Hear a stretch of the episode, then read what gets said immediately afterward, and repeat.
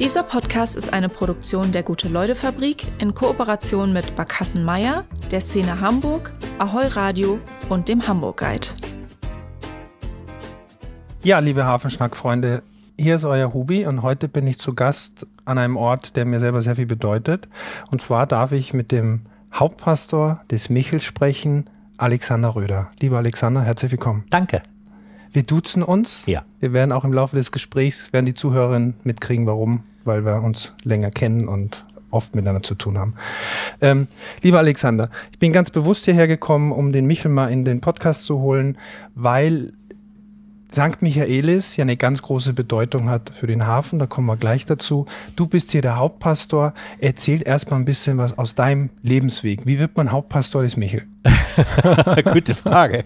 Ja, also mein Lebensweg äh, hat in Hamburg angefangen. Ich mhm. bin hier geboren und äh, dann mehr, mehrmals umgezogen, weil mein Vater sehr früh gestorben ist, als ich vier war. Mhm. Vorher hatten wir in Rahlstedt äh, gewohnt, sind dann nach Winterhude gezogen und dann nach einem Jahr nach Poppenbüttel. Und da bin ich groß geworden, also im Alstertal und da auch zur Schule gegangen und habe dort Abitur gemacht am Gymnasium Oberalster 1980 mit einem Austauschjahr in Amerika dazwischen. Oh, toll. 77, 78 war ich in den USA und habe dann angefangen zu studieren. Wusste mhm. bis zum na, so sagen wir drei Wochen vorm Abitur überhaupt nicht, was ich machen wollte. Und sage dann immer so ein bisschen scherzhaft, ich bin dann meinem Engel begegnet, nämlich einem Klassenkameraden, der mich fragte, was machst du denn so nach dem Abi? Und ich so, weiß ich noch nicht so und wollte eigentlich Jura studieren. Da riet mir meine Mutter ab und meinte, das kannst du zwar, aber das ist nicht das Richtige für dich. Mhm. Und das äh, hat mich nicht gerade inspiriert, nun zu wissen, was ich dann wirklich will. Und der sagte dann, ja, ich studiere Theologie. Und da dachte ich erst, oh, wie peinlich, das sagt man doch gar nicht so laut. das war eigentlich ja was, was man dann so für sich behält. Ja. Aber dann habe ich tatsächlich angefangen, mich mit diesem Studium auseinanderzusetzen. Wobei ich sagen muss, ich bin sehr christlich erzogen worden. Ja. Wir haben jeden Abend gebetet mit meiner Mutter, aber vor allem durch meine Großmutter sehr geprägt an dieser Stelle. Mhm. Und insofern war das etwas, was durchaus für mich in Frage kam, zumal ich viele katholische Freunde hatten und hatte, die immer die evangelische Kirche angegriffen haben. Und da meinte ich mich immer verteidigen zu müssen und habe mich darum schon äh, während der Schulzeit sehr intensiv auch mit evangelischer Theologie beschäftigt. Und mhm. habe dann dieses Studium angefangen, musste zwei Sprachen nachmachen, weil ich nur Latein in der Schule hatte, musste also Griechisch und Hebräisch dann an der Uni oh. machen und habe dieses Studium mehr und mehr lieb gewonnen. Hatte so meine auch Richtungen, die mir besonders behagten. Das war erstens Gottesdienst, also mhm. sprich Liturgie überhaupt ja, äh, und zweitens Kirchengeschichte. Das waren so meine beiden Schwerpunktfächer, die ich auch am liebsten hatte und habe dann auch ganz zu Beginn des Studiums gleich eine Gemeinde gefunden, in der ich völlig glücklich war. Und das ist St. Johannes Eppendorf, diese kleine Hochzeitskirche an der ah. Rudolfstraße. Äh, habe da einen Pastor kennengelernt, mit dem ich mich dann richtig auch angefreundet habe. Ich war da wirklich Kind in der Familie, drittes Schön. Kind. Die haben selber zwei Kinder, die viel kleiner mhm. waren als ich natürlich. Und diese Freundschaft wird bis heute mit seiner Frau, er ist letztes Jahr verstorben und mit, auch mit seinem, mit seinem Sohn. Das finde ich einfach auch total schön, muss ich sagen. Und mhm. ähm, da habe ich irre viel gelernt. Toll. Unglaublich viel gelernt. Mhm. Und dann kam Examen und was weiß ich. Und meine erste Stelle hatte ich an St. Jakobi. Ah. Und zwar mit einem Kunstprojekt. Ich sollte über die Kunstwerke der fünf Hamburger Hauptkirchen und da hatte ich eben schon den Bezug, nicht nur Jakobiner ja. Hauptkirche, sondern alle fünf Hamburger mhm. Hauptkirchen, Menschen auf Religiosität ja. und Glauben ansprechen.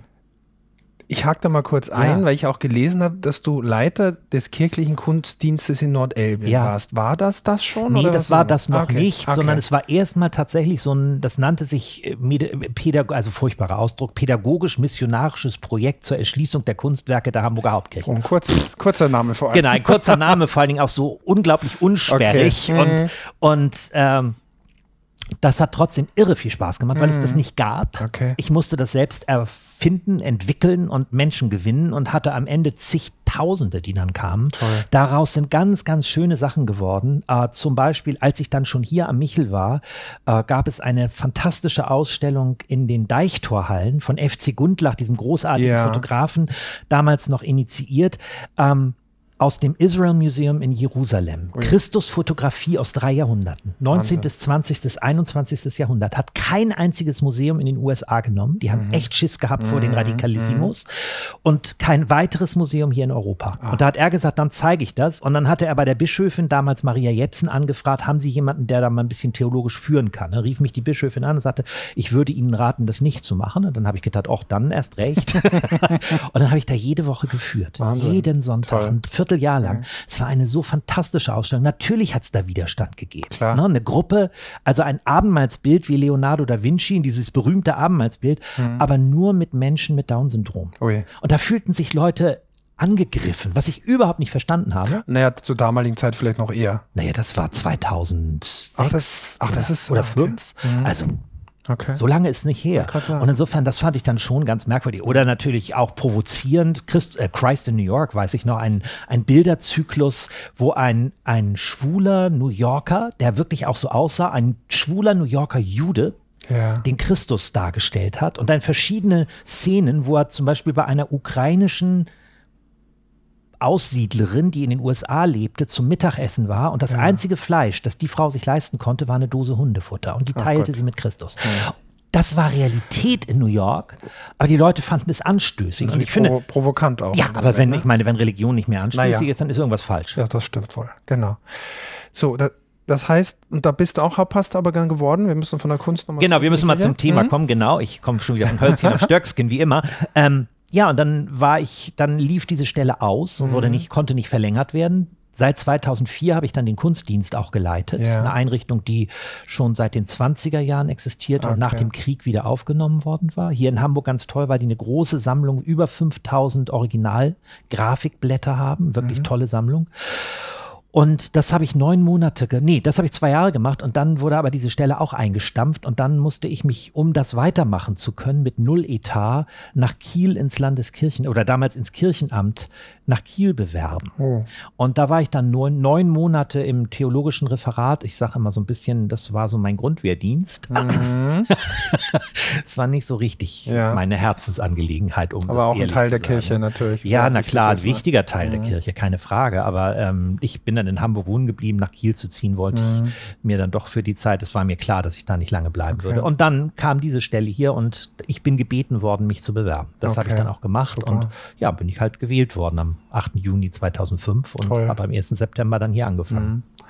So, und jetzt würde ich sagen, wir kennen uns jetzt aus gewissen Bereichen. Also ich bin auch sehr dankbar. Du hast äh, meine, meine MS-Enstal äh, gesegnet äh, zum 100-Jährigen von Barkassenmeier 2019 noch, vor der ganzen äh, Krisengeschichte.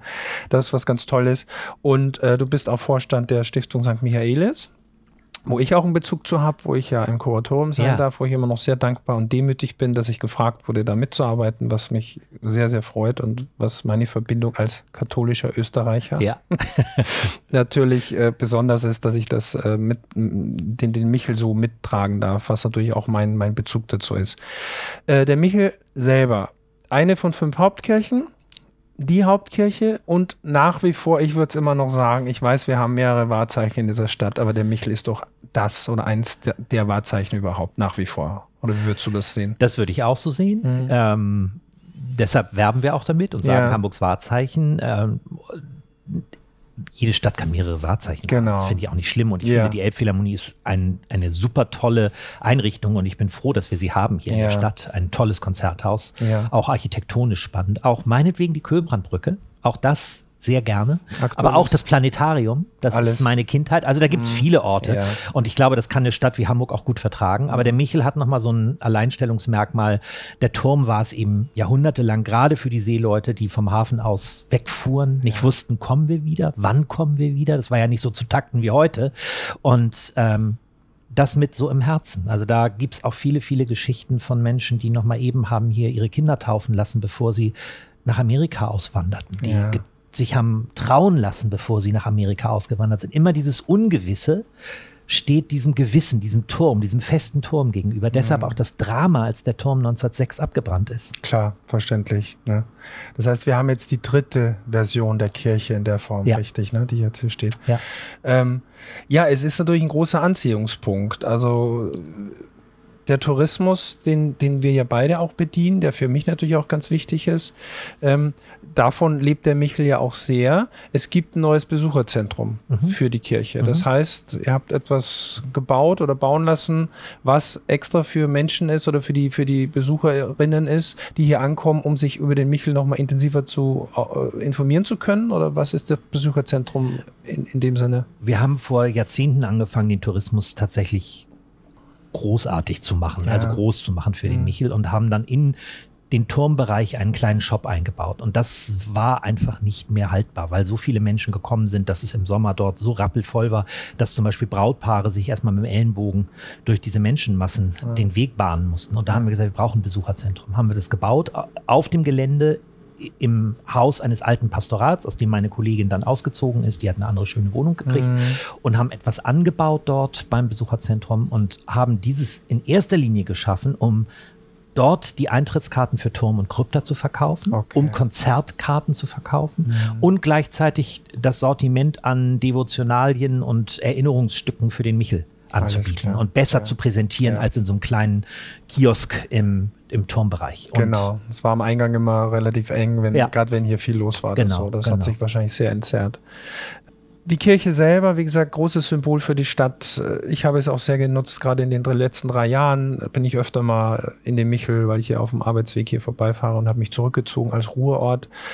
Wie würdest du Kirche an sich jetzt Seefahrt und Michel haben wir kurz angerissen, war, ist immer Thema, zum Beispiel auch der, der Gottesdienst zur Eröffnung des Hafengeburtstages, mhm. müssen wir auch nochmal erwähnen, mhm. der findet ja jedes Jahr in Michel statt. Ja, ja. Wirklich. Äh, und Großereignis, ne? Genau. Auch wenn es mittags ist, ist es rappelvoll. Voller Michel ja. und so. Wie viele Plätze passen in den, in den großen also, Kirchenraum? Wir haben offiziell 2100 rund okay. Sitzplätze, aber mhm. wir kriegen da noch ein paar mehr Leute rein. Ja, ich habe es auch mal schon sehr voll erlebt. so. ähm, und ähm, das heißt, ich muss eins kurz auch erzählen und das passt hier so gut. Ich war äh, Anfang des Jahres mal in London und wie das so ist, und da möchte ich jetzt auch mal allen Zuhörerinnen noch mal etwas mitgeben. Wir besuchen in jeder Stadt, wenn wir irgendwo sind, gerne mal Kirchen. Und oft aber Kirchen, wenn sie leer sind. Mhm. Ich weiß nicht warum, das ist dann so. Oft darf man auch nicht. Ich war in St. Paul's in London zufällig am Sonntagvormittag und wunderte mich und habe dann gemerkt, oh, da ist ja gerade, da beginnt jetzt gerade ein Gottesdienst. Mhm. Und ich fand das so großartig. Also wir, wir sind wirklich sitzen geblieben, haben den Gottesdienst mhm. dort erlebt und so weiter. Also ich würde jetzt mal alle aufrufen, eine Kirche oder ein, ein Gotteshaus nicht nur zu besuchen als Sehenswürdigkeit als Gebäude, sondern vielleicht auch die gelebte Kirche mal mitzuerleben vor Ort. Ich fand das da in London großartig und würde grundsätzlich mal sagen, Leute, geht doch auch mal wieder am Sonntag einfach in die Kirche. Schöne Werbung, bin ich sofort dabei. Oder? Stimmt dir zu, ja, klar. Und wir haben ja vielleicht auch das kleine Format. Wir haben jeden Mittag um zwölf eine Andacht und ja. das ist einfach auch toll. Das ja. dauert nur eine Viertelstunde, ja. aber es ist tolle Orgelmusik und es gibt so einen Impuls und ein Gebet und ein Segen und ähm, da kommen auch ganz viele Touristen. Also auch die Kreuzfahrtschiffe bringen ihre Massen dann zu uns. Dann Wahnsinn. begrüßen wir auf Englisch, weil ja. es meistens Engländer oder Amerikaner sind. Und das macht einfach sehr, sehr viel Spaß. Das mhm. stimmt. Ja. Ähm, trotzdem ist eine Kirche natürlich auch reizvoll, wenn sie leer ist. Ich finde es auch toll. Definitiv. Aber, aber das hab, stimmt. Das andere ist nochmal lebendiger. Ich habe es nur selber erlebt ja, oder vielleicht bin, ist jetzt meine Erfahrung, dass ich gesagt habe, stimmt eigentlich müsste man viel öfter, wenn man in einer anderen Stadt ist, auch einen Gottesdienst mitmachen. So. Und auch für eine, einen Ruhe, eigenen Ruhepol sorgen. Ähm, also wir sind natürlich sehr in der Tradition und äh, das ist ja auch eine äh, große Kirchengemeinde ganz wichtig. Und es gibt ja wirklich Menschen, die ihr Leben lang einen ganz großen Bezug zu Michel haben. Ja, wobei Kirchengemeinde müssen wir tatsächlich heute differenzieren, mhm. weil immer mehr Leute ja aus der Kirche austreten. Das ja. erleben wir hier natürlich auch in der Ortsgemeinde Neustadt. Also ja. dieser Stadtteil Neustadt ist ja bei ganz vielen Leuten überhaupt nicht im Blick. Mhm. Ein super toller Stadtteil, mhm. grandios genau. schöner Stadtteil, ja. toll zu leben mit wunderbaren Menschen, aber auch ganz hoher Fluktuation. Mhm. Und wir haben eben sehr viele Austritte auch. Das ist einerseits ein Problem und andererseits versuchen wir dieses Problem zu lösen, indem wir sagen, hier ist jeder Mensch willkommen. Auch ja. ganz egal, ob nun Christ oder nicht Christ.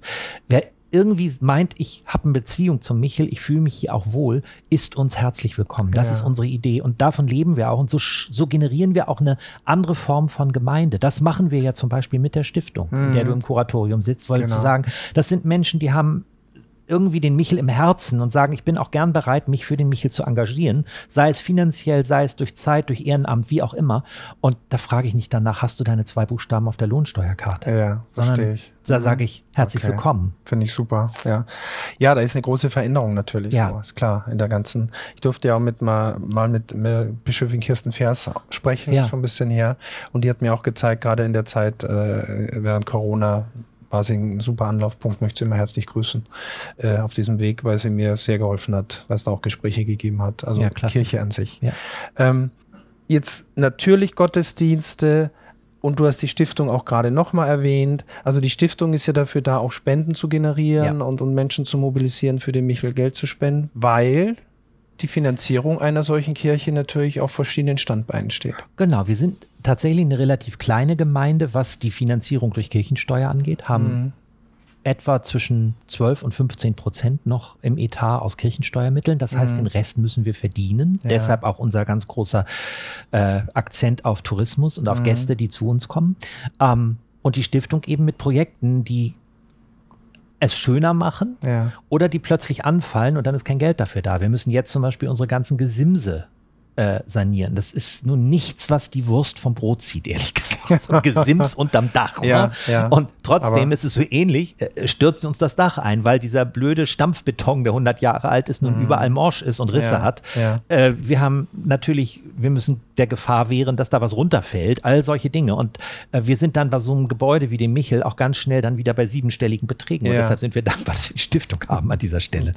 Da gibt es ja ganz tolle Aktionen, die ich auch mit begleiten durfte durfte. Also äh, es war die Rettungsring-Aktion, ja. Rettete Michel, wo wir auch einen Ring geben durften ja, von Udo Lindenberg. Ja. Das war super, der ganze Michel. Da habe ich auch das Gefühl gehabt, das ist so Seefahrerkirche. Ja. Weil wir ja diese Ringe da hatten. Ich weiß nicht, ob das dann alle so empfunden haben. Ich hoffe, das war eine ganz schöne Aktion. Und ich glaube, im letzten Jahr waren es die Segenslichter, mhm. die verkauft wurden, mhm. die sehr erfolgreich waren, mhm. wie ich gehört habe, von, mhm. von äh, Michael Kutz, der der Geschäftsführer der Stiftung genau, ist. Ne? Genau. Und so, also ihr macht da ganz viel kreative Dinge und da auch über den Tellerrand hinaus. Das heißt, für alle Menschen, die irgendwie sich beteiligen wollen, die nicht nur rein Michel oder in der Gemeinde sein wollen oder sind, sondern wirklich schöne Sachen, die den Menschen gut tun. Ja, und, nicht, so. und auch nicht nur materiell materielle Sachen. Mhm. Also wir mhm. verschicken von der Stiftung zum Beispiel auch und, und dem Michel gemeinsam jeden Monat einen Segen. Ja. Und den verschicken wir inzwischen an Tausende von Menschen, die den bekommen und auch weitergeben. Ich kriegte einen Anruf aus Salzburg oder ein, eine Mail aus Salzburg, aus dem Domkapitel von Salzburg, ob dieser Segen dort möglicherweise verwendet werden darf. Im Domkapitel des Salzburger Ach, Doms. Und habe ich gesagt, Hallo, Segen ist frei, bitte, nehmen toll, Sie. Ganz toll. Und ein Teil äh, so zum Abschluss, der auch natürlich sowieso immer eine große Rolle in der Kirche spielt, ist Musik. Ja. Also ihr macht auch Konzerte ja. zu Weihnachten sowieso, wie alle Kirchen, aber auch der Michel natürlich diverse Abende um den Heiligen Abend herum natürlich. Ähm, und da steht jetzt was bevor, da bin ich auch schon ganz aufgeregt, mhm. und zwar am 31.10. Mhm. Mhm. Missa Salisburgensis, mhm. das muss ich richtig sagen, Heinrich Ignaz Franz von Bieber, hast du mich gerade ja. ein bisschen korrigiert. Ja, genau. Was passiert da? Das ist ein Wahnsinnswerk. Äh, für, ich kenne es selbst überhaupt mhm. nicht. Also ich kenne von diesem Franz von Bieber immer nur Rosenkranz-Sonaten, die werden immer um Weihnachten rumgespielt und klingen schön so, mhm. aber ist nichts Aufregendes, finde ich. Aber diese Messe muss gigantisch sein. 52 Stimmen, acht Chöre, die werden ja. in der ganzen Kirche verteilt.